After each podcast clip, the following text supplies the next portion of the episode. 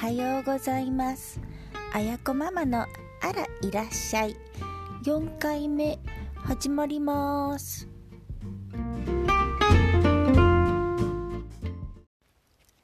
改めましておはようございます。あやこママです。おはようございますって言ってるけど皆様あれねあの今聞かれてるの夜かもしれないんだけどなんかちょっと業界の人っぽいなんであれおはようございますっていうのかなっていつも思うんだけどぽい感じだからちょっとおはようございますってこれから言ってみようかなと思います。皆さんは今週はどんな週だったかな？とねあやこママはいろんなねライブに行きました。今日も実はね夕方からライブなの。なんだっけ？えっと今週はチャラさん。もうめっちゃ好きなんだけどチャラさん見てあとプシンさん。プシン姉さんとか言われてるけどね。プシンさん見てで昨日はあれだ草笛光子さんと市村正親さんのお芝居見に行ったんだけどあの市村さんが出るからミュージカルだと思ってすごいあの張り切っていったら全然ミュージカルじゃなくて普通のお芝居だったんだけどまあ素晴らしかった一あのなんだっけ草笛さん？後から調べたらもう85歳なんだって。もう全然ほら年齢ってねあの感じさせないぐらいもうすっごい美しかったしあのセリフとかそもそもねあんな覚えられるのも意味わかんないから素晴らしいなと思ったし。で今日は初のユーミンさんとチャーさん。なんだけどもともとねあやこママチャーさん大好きで超セクシーなおじさまだと思ってて。ユーミンさんはうん、どっちかというと声はめっちゃ苦手なんだけどあれが味があるっていうのかな。ユーミンさんの歌を他の人が聴いても声が、ね、どんなに綺麗でもね全然心に響かなくって。でもなぜか去年かの「紅白歌合戦」でユーミンさんが出てきた時にあやこママソファーの上で聞いてたんだけどなんか好きなアーティストさんってわけでもなかったんだけども涙が止まんなくなっちゃってあれがなんかちょっと衝撃的だったんだけど。なので今日はユーミンさんとチャーさん見てくる楽しい。でも天気は悪い。今週は芸術てんこ盛りな週でした。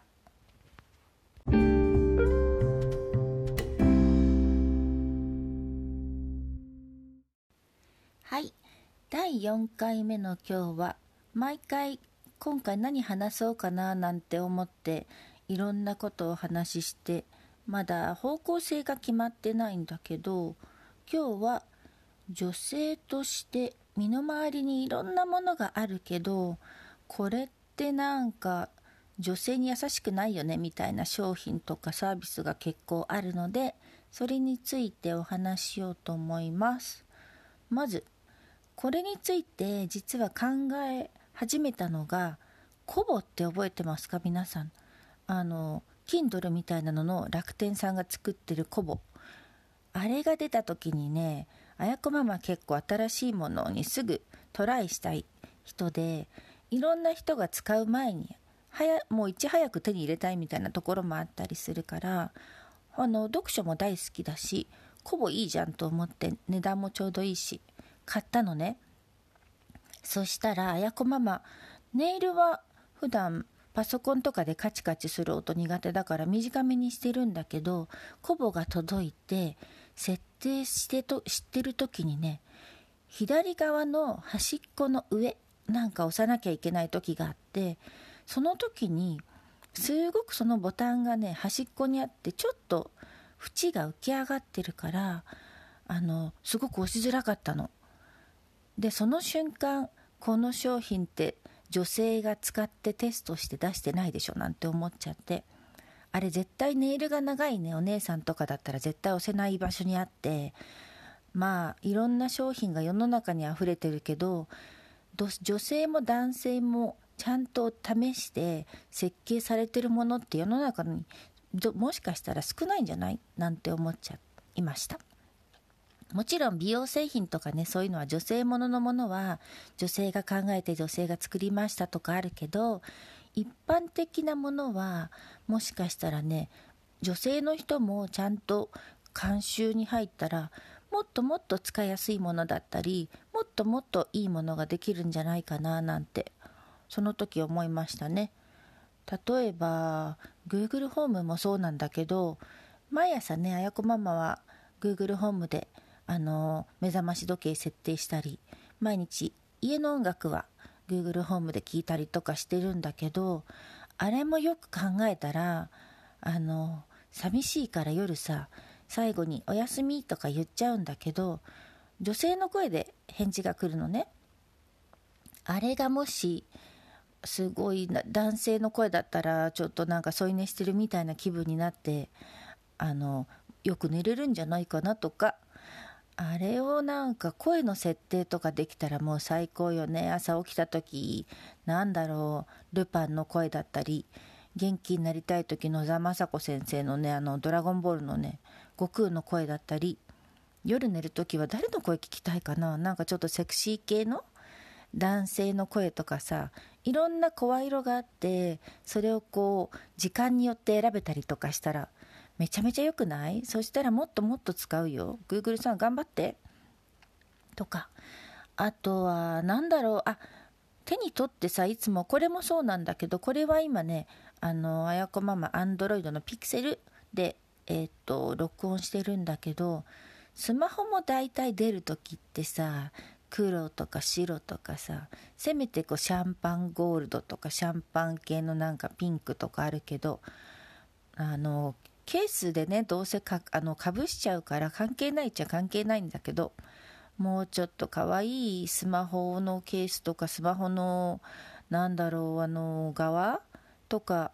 いろんな色出してほしいなってめっちゃ思いますね。せっかく手に取ってるものだからねもうちょっと黒とか白とかさつまえないのじゃなくてさいろんなこう個性に合わせたものにしたいなって思います。他にも多分世の中にはもうちょっとね男性も女性もまあいろんな人が見て、うん、使いやすいものとか可愛いものとかかっこいいものとかできるんじゃないかなって思うんだけどどうしても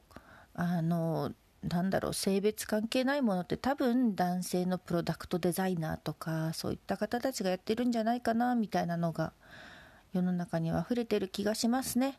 これからでも変わっていくのかな？多様性とかみんな考え考え始めてるしね。いろんなまあ草の根活動っていうか。皆さんがこういったものを使ってる時に